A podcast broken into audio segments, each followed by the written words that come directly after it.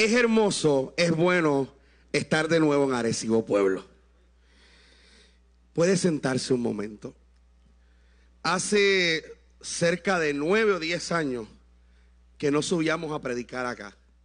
Si hay alguno de esos de más de nueve o diez años, cuando estábamos, estaba todavía pastor modesto, fuimos a, a varias actividades de jóvenes, retiros de jóvenes, y allí disfrutamos. Creo que la última vez le comentaba al pastor Abner, fue en la senda casona, por allá arriba, en un servicio de en una actividad de jóvenes. Creo que era fue un diciembre, una cosa así. Es bueno estar acá de nuevo. Es bueno subir al norte y compartir. Déjeme antes de cualquier otra historia y cualquier otra cosa decir, presentar a, a mi mejor mitad y la, la, mitad más hermosa con la que ando. Pastora Karen Negrón, y está por acá. Eh, siempre andamos juntos. Hoy me dijo, habla tú. Eh, otro día de eso la dejan hablar a ella. Eh, que, muchas historias eh, y, y, memorias llegan al ver el drama. Para que usted tenga una idea, yo a, su pastor lo conozco como Amnel de toda la vida. Y cuando para allá para el 88, Dios provocaba que una jodilla no funcionara para sacarlo de, los juegos de baloncesto. Y yo entraba a la sociedad de jóvenes eh, empezar nuestra historia juntos. Yo no sé si se acuerda de la pandereta, la, la, la, aquella, guagua que no sonaba más porque no, era más grande. Y nos íbamos todos los jóvenes los jueves, cargábamos aquellas bocinas enormes, las bajábamos, las montábamos, íbamos y predicábamos para ir a un punto a predicar y virábamos de nuevo con el mismo amor. Y si llovía,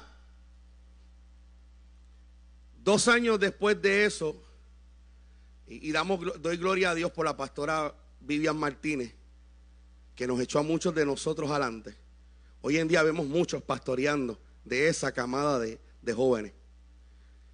Y cuando en el 1990 a su pastor, Dios le plació que fuera nuestro presidente, se le ocurre un día decir a este jíbaro de, de 13 años en aquel entonces, participa en un certamen representando a la iglesia. Mira, yo no había salido de la iglesia. Nunca. Yo no sabía lo que era JEC. La política de nuestro pastor en aquel momento era más trabajar en el territorio. Y nos decía a Abner y a mí cada vez que íbamos a salir, van ustedes dos y por lo que es. Y cuando él levantaba el bigote, mmm, ok, está bien, usted diga. Y por la gracia de Dios, Dios utiliza a Abner para que saliéramos del anonimato y aquel año ganamos a nivel de isla. Y desde ahí empezó a escribirse la historia de este joven que está aquí hoy. En cuanto al drama, sí, hicimos muchas loqueras con drama. Por eso ver esto aquí, ver la tumba pintada, las luces, eh, recuerda aquellos meses de ensayar y hacer el, drama antes del drama lo que sé de teatro y de actuación lo sé por ese hombre. Y doy gracias a Dios todos los días porque Dios utilizó a Abner y nuestra amistad para sacarnos adelante como ministro. Y doy gloria a Dios y honro el ministerio de él en esta casa eh, y a su familia. Gracias, Abner. Dios tiene cosas extraordinarias y un sentido del humor extraordinario también. Tiene que llevar a dos tipos de cuamo, uno en Arecibo y el otro en Cuamo, a que se encuentren en Aguadilla para estar aquí en esta mañana. Yo no creo en las casualidades y los inventos. Dios siempre es un Dios intencional. Permítame compartir con ustedes algo eh, acerca de los eventos. Es hermoso hablar de la resurrección. Pero yo quiero hablar de la gente alrededor de la resurrección. Y lo que implicó para aquellos la resurrección e implica todavía hoy para ti y para mí la resurrección. Acompáñame ahí sentado. Juan 20, verso número 1. Juan capítulo 20, verso número 1. Ahora mismo en Cuamo hay una iglesia también adorando a Dios, Ministerio Volver a Soñar. Allá están los muchachos eh, corriendo y haciendo cosas. Una juventud extraordinaria también haciendo eh, cosas para el Señor. Acompáñenme un momento, Juan capítulo 20, verso número 1. Y permítame utilizarlo de contexto para hablar acerca de la resurrección. No cierre su Biblia, porque voy a estar corriendo los evangelios varias cosas. No porque quiera hablar mucho, sino porque lo que quiero hablar quiero que usted se lo lleve cimentado hoy en la palabra. Dice Juan 21. El primer día de la semana, María Magdalena fue de mañana, siendo aún oscuro, al sepulcro y vio quitada la piedra del sepulcro.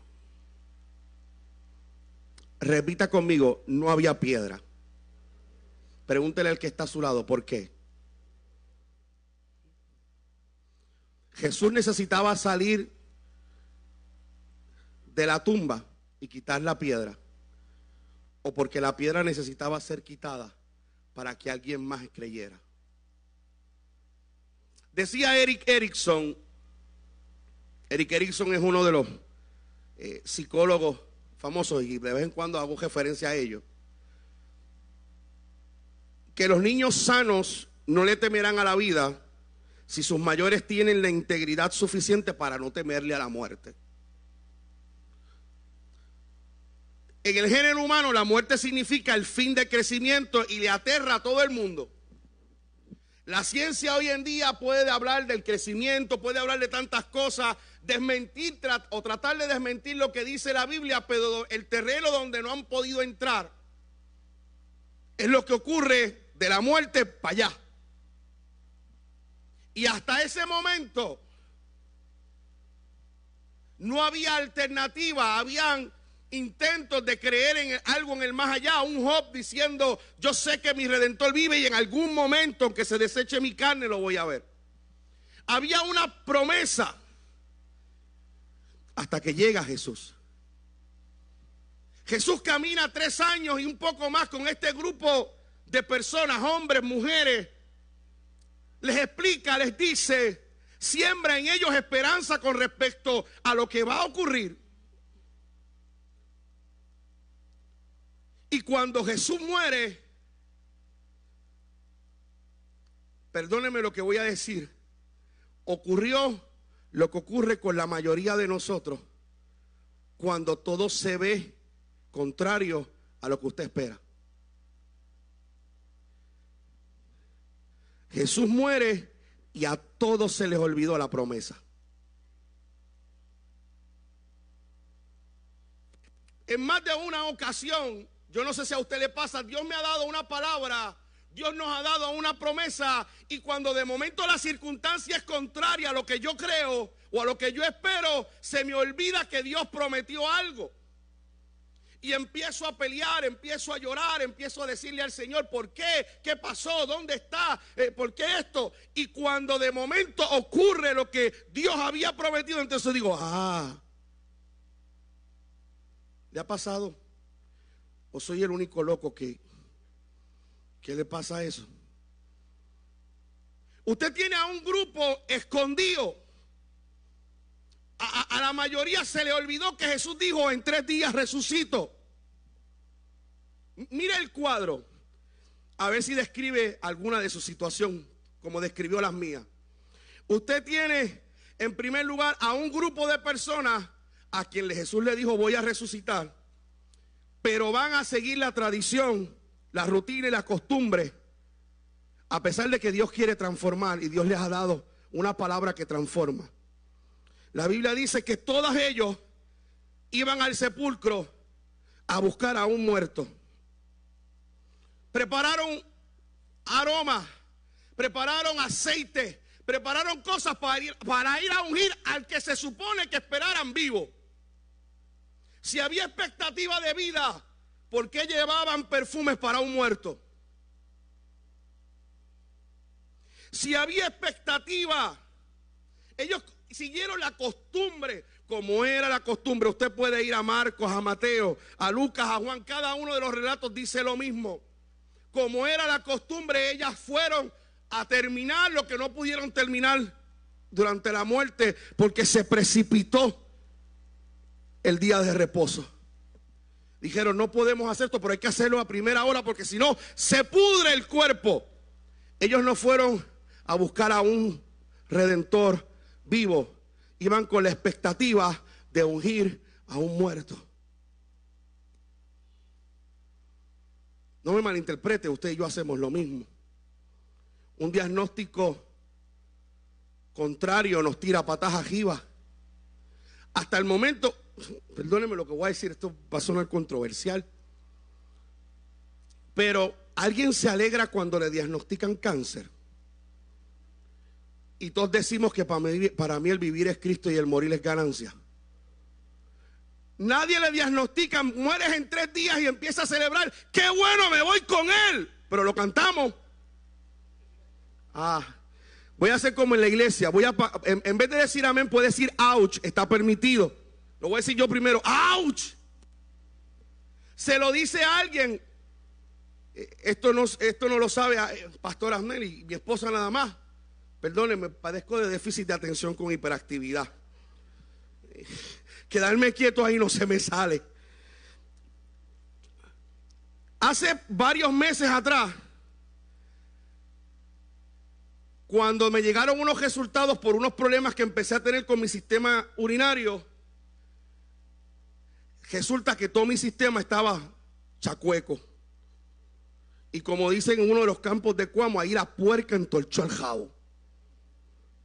Cuando de momento me dijeron, se supone que lo máximo de azúcar en tu sangre sean 110. Y yo miro el resultado 334. Se supone que, tus triglicéridos tengan, eh, eh, estén en tanto y los tuyos están por acá. Y entonces cuando yo empiezo a buscar todo, soy psicólogo, doctor, buscamos, empezamos, ¿qué pasa con esto? Y yo, chanfle me están, eh, eh, eh, esto me va a reducir por lo menos 20 años de vida, de ministerio, de ver a mi nieto. ¿Y sabe qué hizo Orlando? En vez de celebrar a un Dios de milagro, se asustó. Por primera vez en mi vida me asusté. Y dije, los años no pasan en vano. ¿Qué hice? Ahora no estoy aquí presentándome hablando de otra cosa. La sangre de Cristo es tan poderosa que varios meses después, hoy te puedo decir que en septiembre estaba con un pie en la tumba y cuando llegó enero, todavía hoy en día mis triglicéridos no suben de 110, 98 por medio de la oración y el trabajo que Dios hizo en mi vida. Llevamos como 40 libras, por eso tengo la pelea con la jopa. Estoy en ese punto donde la jopa eh, no queda bien por ningún lado. Eh, pero, amado, no se lo estoy comentando porque el pastor quiere estar fashion. Me asusté. Y me di cuenta de algo. Llevas años predicando que me amas y que quieres encontrarte conmigo, pero cuando te vas a encontrar conmigo te asusta. Porque nos aferramos a la vida y esta gente vio a Jesús muerto y dijo, se acabó el rey de reyes. Se acabó el tipo que dijo que era la redención de Israel. Se acabó. Iban a ungir a un muerto. Van todas llorando a ungir a un muerto. Y podemos criticar a las mujeres, pero por lo menos ellas iban. Nosotros estamos escondidos. Los hombres todos se escondieron porque nos matan. Parece que a Pedro no le funcionó mucho lo del el, gallo. Se quedó con el gallo loading, loading, escondido. Y ni les hablo de los que iban para Emaús. Esos dijeron, olvídate, entejamos al muerto, se acabó el compadraco, vamos de camino para casa. Todos se escondieron. Todos dijeron, ya se acabó. Nadie se acordó que él había dicho que iba a resucitar. Y a veces tú y yo nos peleamos con Dios porque Dios no nos dice algo y estamos en una situación y tú quisieras que Dios te hablara, ¿sabes qué? Lo que ocurre es que la última palabra que Él te dio te debió sustentar hasta este momento y sostener hasta este momento y no va a haber otra hasta que esa cobre vida en ti. Ellos lo que buscaban, ¿qué es lo próximo? Lo próximo era, su, yo me imagino al Padre en los cielos mirando, si ellos entendieran, no estarían escondidos en la casa, estarían haciendo un culto frente a la tumba. Si ellos hubiesen entendido y hubiesen creído, no estarían escondidos ni con perfumes para un muerto, sino iban a celebrar al, que, al vivo. Le digo más, si usted busca en uno de los relatos, le dice que ellas iban pensando no en el tipo que va a resucitar, sino en quien les iba a quitar la piedra del medio.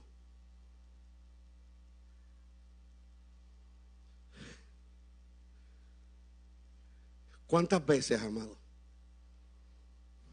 Ante la circunstancia contraria, olvidamos que la fe no mira, la fe camina sin ver.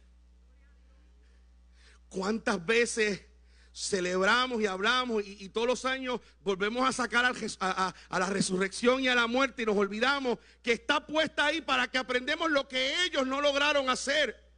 Nunca la Biblia nunca pretende maquillar los errores de nadie, pretende que aprendamos de ellos y nos movamos más allá de lo que ellos fueron. Jesús le dijo, esperen que al tercer día resucito. Y todos ellos se escondieron. Es más, fueron tan a tal extremo que cuando las mujeres le dijeron, no está, no creyeron. Hubo unos que siguieron, caminaron con él después de Jesús. ¿Usted se puede imaginar eso? Caminaron con Jesús. Y no. Es más, pretendieron enseñarle cuál era su dolor, pretendieron meter al tipo en su, en, su dolor. Tú, eres el único que no, no sabe lo que pasó en Jerusalén. Este tipo tan grande, tan, tan poderoso, él era el Mesías, creíamos que era el que venía, pero lo mataron. Y él caminando ahí con ellos. ¿Sabe qué pasa? Cuando te enfocas en tu dolor, pierdes de perspectiva quién es Dios. Recuerdo, hay un pasaje en la Biblia extraordinario, en Isaías capítulo 6, que dice en el año en que murió el rey Usías, el pueblo es baratado, todo el mundo llorando al rey, Isaías llorando a su primo en el templo, y Dios le dice a Isaías, ¡eh! Mira para acá, porque el trono de Israel está vacío, pero en el cielo el trono no se ha movido.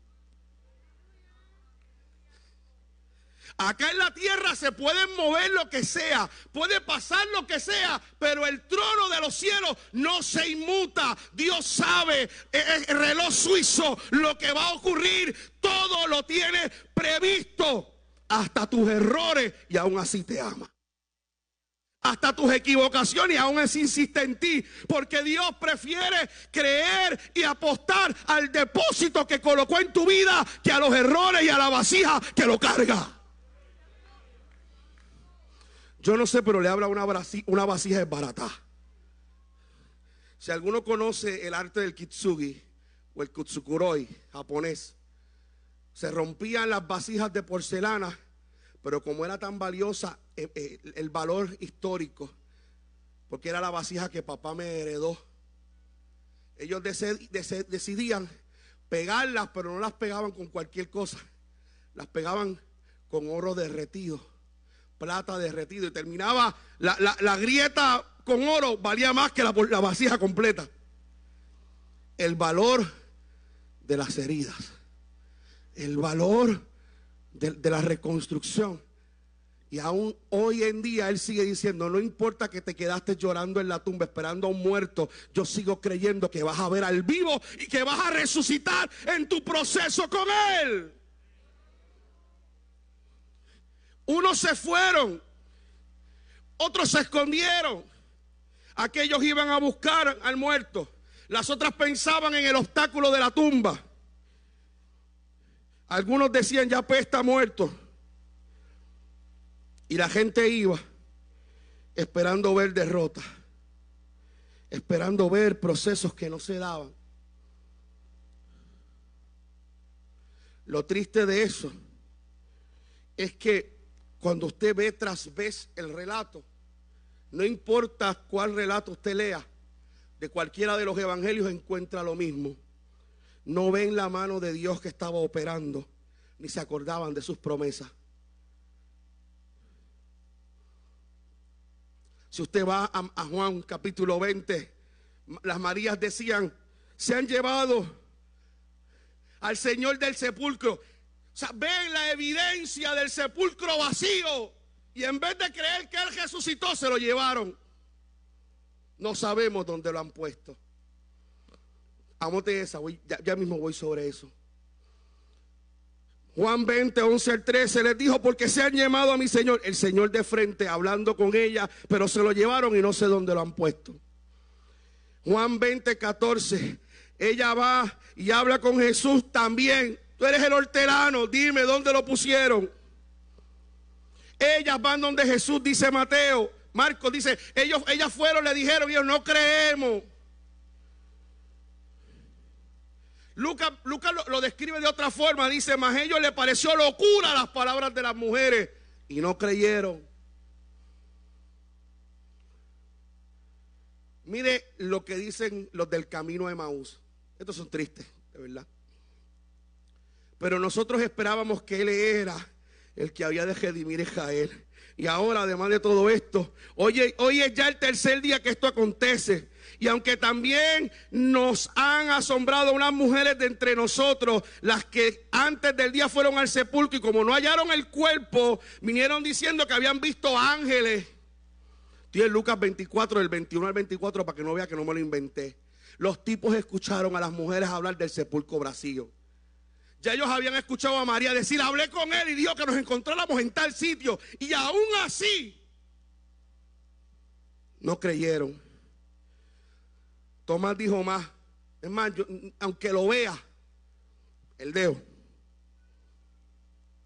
La evidencia.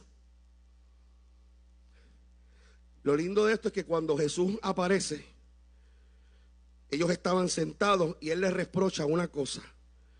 La incredulidad y dureza de corazón por no haber creído a los que le habían visto resucitado. Marcos 16, 14. Permítame amarrar algo aquí sobre lo mismo que digo sobre la fe.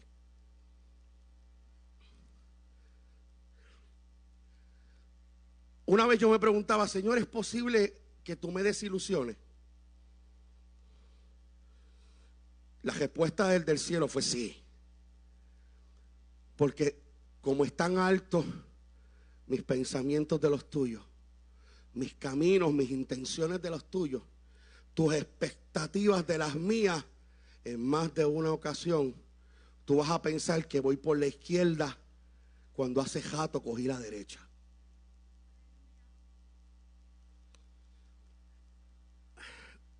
Dios quiere levantar una generación cuya fe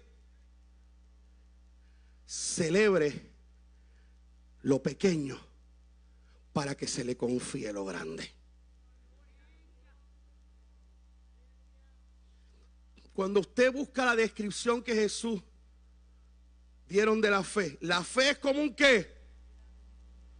Va en pequeño, pero crece. el primer paso de fe era montar una pachanga frente a la tumba para celebrar el tercer día. Eso era creer. Esos eran los que, bienaventurados los que no vieron y creyeron. Esos somos tú y yo, celebrando y no, vimos nunca la tumba vacía. ah, pero celebre, de gracia. Tú y yo no vimos la tumba, no lo vimos resucitar, pero creemos. Pues eso es lo que él pretendía, que estuvieran allí esperando. Ok, vamos a un paso más allá. No fuiste a celebrar, fuiste a llorar, pero encontraste la tumba vacía. Déjeme, déjeme decirle algo. El relato de Juan dice que cuando las mujeres llegaron, fue, fue cuando ocurrió el, el, Y los guardias, bien actuados ahorita, cayeron patas arriba y vieron luces. Entonces, y sin embargo, no creyeron. ¿Dónde pusieron el cuerpo? ¿Sabe cómo ocurre? Dios seguía colocando cosas. Esa no era tan sencilla. La tumba está vacía. No hay cuerpo. Hay tipos tirados en el piso diciendo, hablando, balbuceando y todavía en shock. Pequeño, tumba vacía. Te aparezco. Vez tras vez, las mujeres llegaron. No está en la tumba. Van Pedro y Juan, vamos a ver. No está en la tumba. No creyeron. Eso es otro trato. Se lo, lo escondieron. Pasó otra cosa perdone la palabra, contra, tú eres discípulo, tú lo escuchaste, celebra que no está ahí. No tengo que verlo. Es que a veces ni aún viéndolo lo creemos. Porque queremos verlo como nos da la gana. Porque queremos encajonar a Dios en mi pecera. El problema, amado, es que llevamos tanto tiempo acostumbrándonos a sistemas del mundo, al sistema científico del mundo que me dice que tengo que ver los datos para creer al Dios que ni siquiera los datos pueden describir. Somos tan egoístas como seres humanos que pretendemos meter a un Dios infinito en nuestra finitud. Él dijo, voy a resucitar. Si crees, no importa si había tumba o no. Si creías, ibas a celebrar. Pero todos se escondieron. Está puesto ahí para que tú y yo nos demos cuenta que podemos llevar tantos años caminando aún con el Señor y aún en el momento de la verdad vamos a necesitar ser afiladitos todavía y ser procesados pero también está puesto ahí para una cosa, y esta la vas a celebrar en grande. Dios va a hacer lo que sea necesario para que te encuentres con Él y su promesa nuevamente.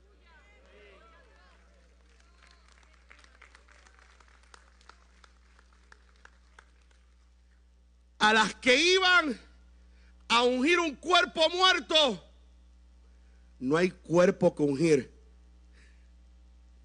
A las que iban preguntando, por la piedra en la tumba. Decía Max Lucado en uno de sus libros, todavía él remueve piedra.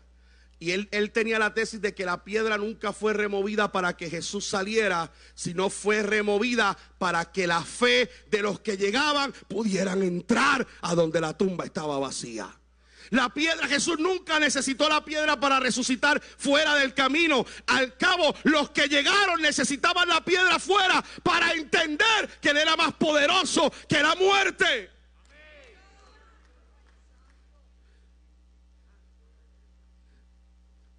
Con los que no creyeron, caminó con ellos. Dice que el camino de Maús estaba a varios estadios de Jerusalén. Caminó con ellos. Los hizo revisitar la historia entre ellos. Oh, my God. Hizo que ellos revisitaran la experiencia con Él. Y ellos iban contando.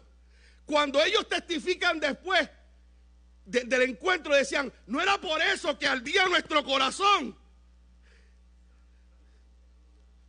La Biblia dice que algunos hospedamos ángeles algunos hospedamos la presencia y no nos damos cuenta. Pero aún en medio de donde tú no ves, Él sigue caminando. Estoy aquí. Yo prometí estar contigo hasta el fin. Te toca creer. Caminó con ellos. Los hizo revisitar. Él era la promesa. Él era quien esperábamos. Él era, Él era, Él era. Llegó el momento, lo invitaron a casa. Llegó el momento de comer y él dijo, yo voy a tener que sacarme la última de la manga. Voy a partir el pan exactamente como la última vez que me vieron vivo. Dice la Biblia que en esos momentos sus ojos se abrieron y él desapareció. Dios va a llevarte a la experiencia necesaria para que entiendas que él nunca se fue, que él estuvo ahí y que su promesa sigue viva. Caminó. A otro entró con puertas cerradas. Aún al más testarudo de todos le dijo, You need this? I show you. Ponla. Mete la mano. Usted se imagina, es, que, es que me ha pasado en un par de ocasiones que le he dicho a Dios, Señor, si no pasa esto. Estamos a veces como Gedeón, de una vuelta, de la otra. Le pedimos a Dios 20, señales y tú ves todo el, universo alineándose, pero tú lo quieres a tu manera. A Gedeón lo que faltó fue medio seco, medio mojado. Sí. Vuelta y vuelta. Y allá, yo imagino, Tomás, speak his mind. Si no meto la mano, en su corazón él quería creer y la mayoría de nosotros hubiese pedido más que el boquete, certificado de defunción. Hoy en día decimos a la gente, Dios me sanó, trae los resultados. Ah, eso no era verdad. Yo los tengo por si acaso, antes y después. Pero aún a ese capricho, dijo, tú, tú querías. Ok, aquí estoy. Fueron a ungir un muerto, no había muerto. Pensando en los obstáculos, ya no había piedra. No habían soldados, todos salieron corriendo. Te llevaron, te llevaron a las mujeres dando la primera noticia para que creyera. Los discípulos entraron. Él todavía, todavía remueve piedra. Me encanta esa palabra profética que Jesús les dio. Y les dijo que en el mundo tendrían aflicción, ¿se acuerda? Les dijo que estarían en algún momento tristes. Pero si usted va a Juan 16, 20, él dijo, vuestra tristeza se convertirá en gozo. Y me, late, permítame la licencia poética de cómo Dios cambia perfumes fúnebres por óleo de gozo. Tú cambiaste mi lamento en baile, me ceñiste con alegría, yo voy a cantar. Tomó los perfumes para ungir muertos y le dijo, vamos ahora a celebrar. Va a ser lo que sea necesario para que te encuentres con Él.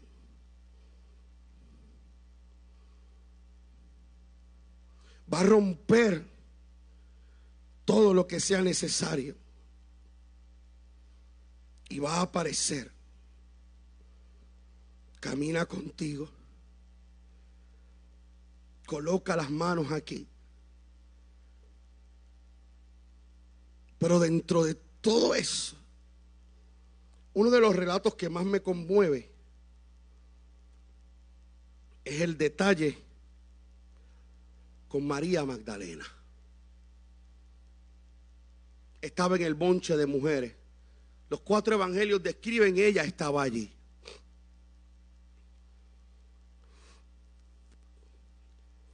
¿Sabe? Porque deberíamos tener en cuenta que quien más recibe es quien más agradecido debería estar. Y probablemente aquella tumba vacía le recordaba el vacío que quedó después que siete demonios salieron de ella. Pero su redentor estaba muerto. Desesperada, todo el mundo se fue. Y dice Juan que ella se quedó esperando. Una tumba vacía. No creyendo, sino quería celebrar aunque fuera el cuerpo muerto. Y Juan da un detalle. La primera persona que Jesús ve, o a que Jesús se le aparece o que ve a Jesús, es una mujer. Permítame este detalle. En la época de Jesús, las mujeres no servían como testigos. Tú podías ir a un tribunal y si llevabas de testigo una mujer, perdía. Los testigos tenían que ser hombres. Qué curioso que las primeras que lo atestiguaron fue una mujer. Y que el primer nombre que menciona Jesús al resucitar es María. La voz que resonó en su mente liberando los demonios era la voz que ahora salía lo tenía de frente. Ella llorando, buscando. Si te lo llevaste, dime, yo lo traigo, yo lo busco, yo lo cargo. La devoción, el dolor. Dios conoce el corazón de la gente. Jesús había tenido, ellos habían visto inclusive a aquel padre desesperado que decía, yo creo, pero ayuda mi incredulidad. Si hay algo enternecedor del Hijo de Dios, es que jamás se detuvo ante la necesidad de alguien y cambió incluso las agendas. La agenda decía que, eh, había que hacer otra cosa, pero en, las bodas de Caná, él le dijo a María, todavía no ha llegado mi hora, el libreto no empieza. Pero Dios le dio la gana de que sí. En un momento dado dijo, por camino de samaritanos no caminen. Par de capítulos después lo ves caminando porque le dice, es necesario pasar por Samaria. Nada más nada más para ministrarle a una mujer que quería saber cómo adorar. Pero eso, eso, es impartición día sobre adoración. No crea, la necesidad de la mujer samaritana no era afectiva. Ella quería saber dónde se adoraba. Y le dio una revelación que a nadie más le dijo. Y ante esta mujer, en su momento de dolor, Dios decide que sea ella la primera testigo. Aquí viene uno, y, permítame esta, este análisis que venía compartiendo con Karen en el carro. Cuando usted lee el libro de Juan, el capítulo 20, el encuentro entre María Magdalena y Jesús, cuando ella al fin reconoce quién es Él, y esa voz que una vez limpió su alma y su espíritu, resuena con su nombre. Qué lindo es ese pasaje cuando dice, te llamé por tu nombre, mío eres tú. Jesús lo había dicho, porque las ovejas, a mis ovejas escuchan mi voz. Cuando ella lo escucha, decide ir corriendo y hay un, hay un, hay un, momento ahí que, que que yo hubiese querido que Juan elaborara un chispito más para que nos diera más a, los que estudiamos la Biblia para, para picar. Pero Juan lo deja en la conversación, Jesús diciéndole, no me toque, porque aún no he ido al Padre. Dile a los muchachos que los veo en Galilea. Esa es la conversación. Ese no me toques ha intrigado a un montón de, teólogos y hay 20 mil teorías dos más sonadas que otras. La primera es que la traducción no debió haber sido no me toques, sino suéltame que tengo que ir al Padre. Suena como daticia y razonable. Hay otros más arriesgados que dicen, síganme en esto, no se me pierda, para que vea la locura que hay al final. ¿Qué era el sacrificio de Jesús? Sino la culminación a nivel espiritual del tabernáculo y del templo, ¿cierto? Y el proceso era la ofrenda, se derrama la sangre y el sacerdote llegaba a la ofrenda y la sangre al lugar santísimo y lo presentaba en la presencia para la expiación de pecado. ¿Está conmigo?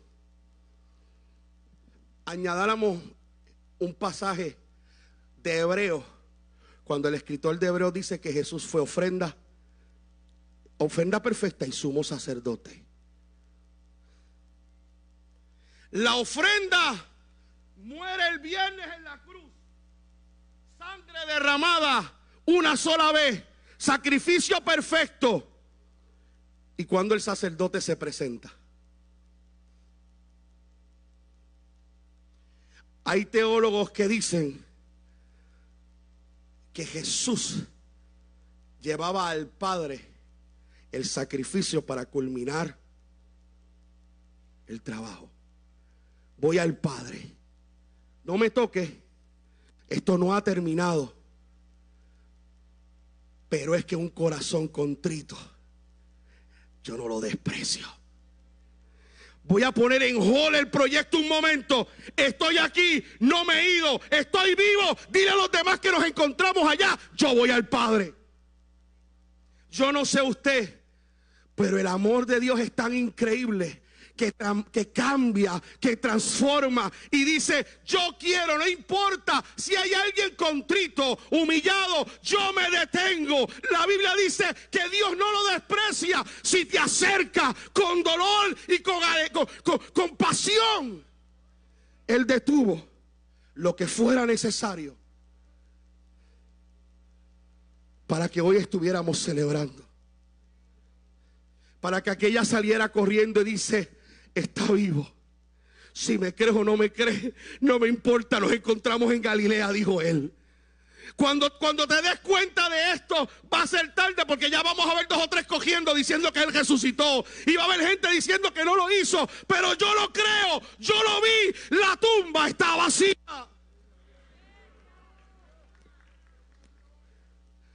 Tenemos que levantar una generación que vea la palabra que se empodere con la palabra y camine con fe, sin miedo. La fe comienza celebrando las cosas pequeñas. Y le voy a decir más.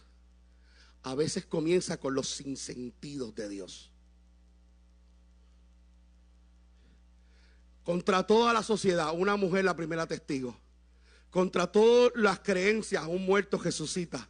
Contra todo lo lógico, aquel era el Hijo de Dios. Contra todo lo pronosticado, los guardias diciendo, nos robaron.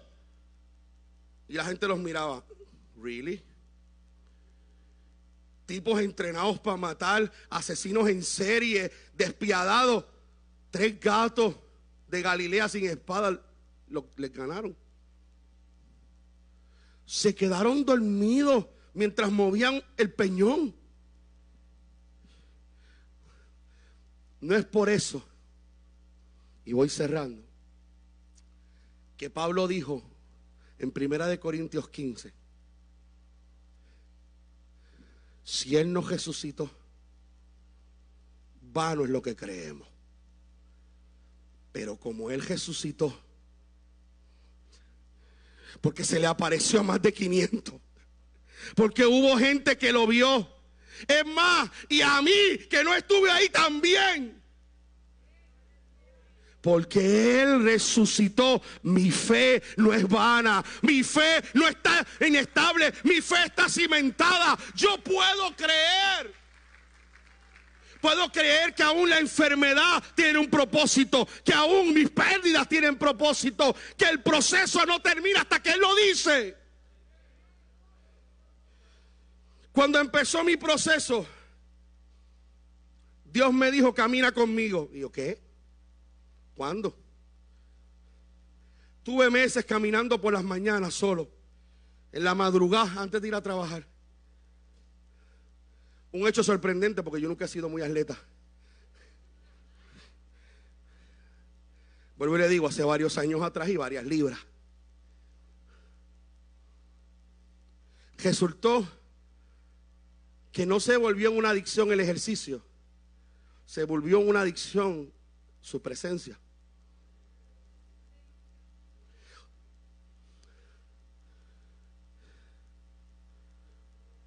Y empezaron a venir los detalles. Le voy a decir más, parecían corazonadas, pero eran diseños. Ideas que yo pensé, habré estado dormido cuando estaba caminando y se me ocurrió esto. Y entonces grababa en el teléfono, taca, taca, taca, para chequearlo después. Eh, haz esto, haz lo otro. Una corazonada. Eh, eh, para esta semana, Dios me dice, ponga a Karen a cerrar el viernes.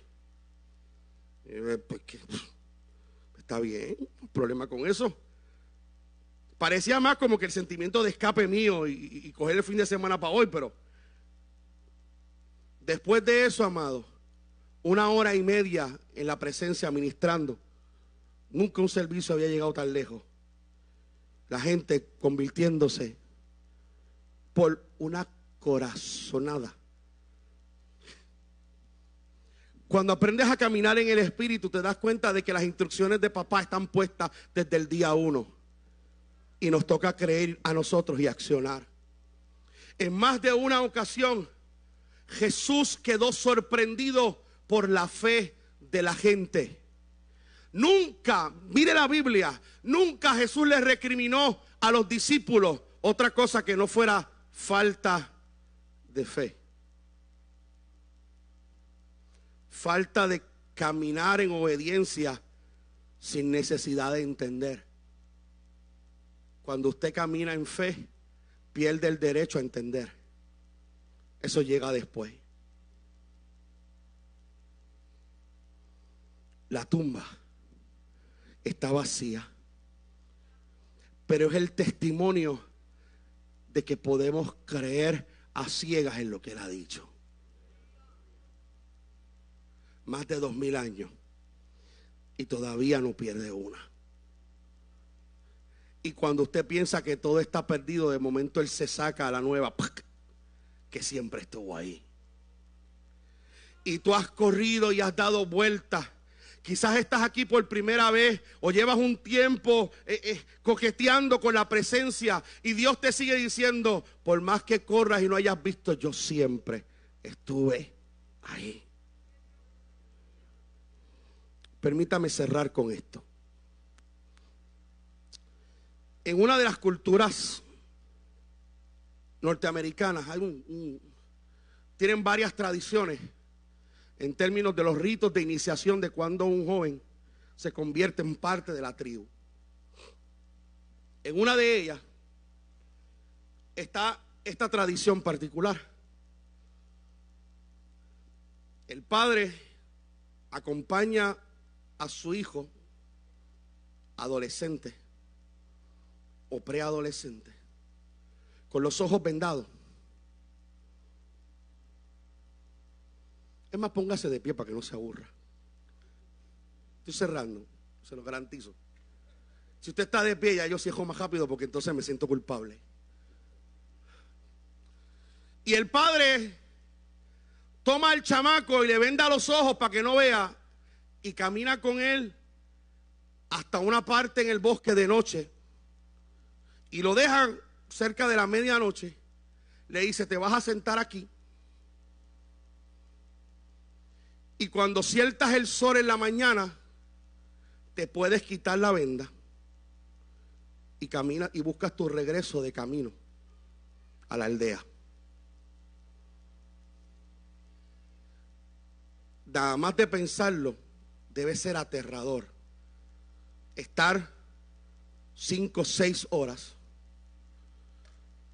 sin poder ver y sin poder moverte porque de eso depende tu entrada al bonche. Si no vas a andar en vergüenza para ti y tu familia.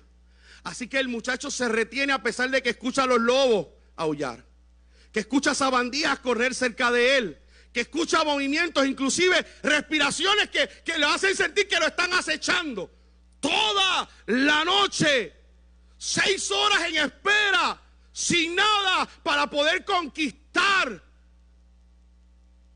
lo que ha esperado toda su vida hasta ese momento. Ser parte de.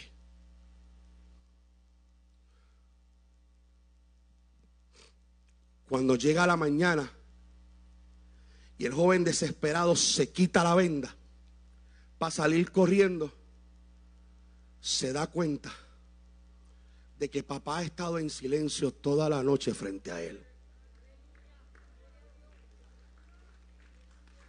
Ha estado espantando animales. Ha estado defendiéndolo toda la noche y esperando con orgullo poder abrazar a su hijo y decirle, bienvenido.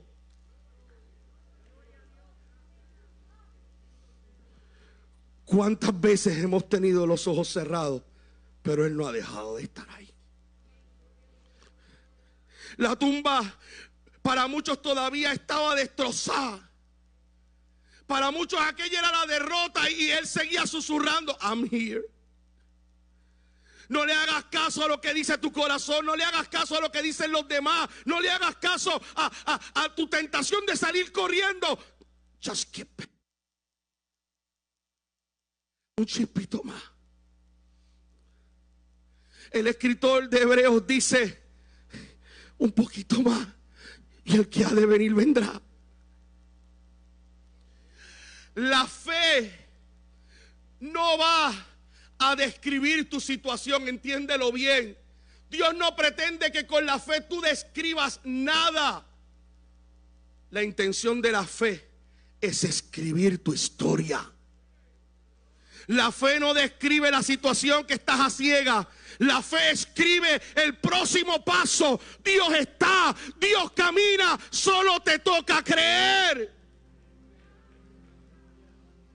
Él dijo, el que cree en mí, aunque esté muerto, vivirá.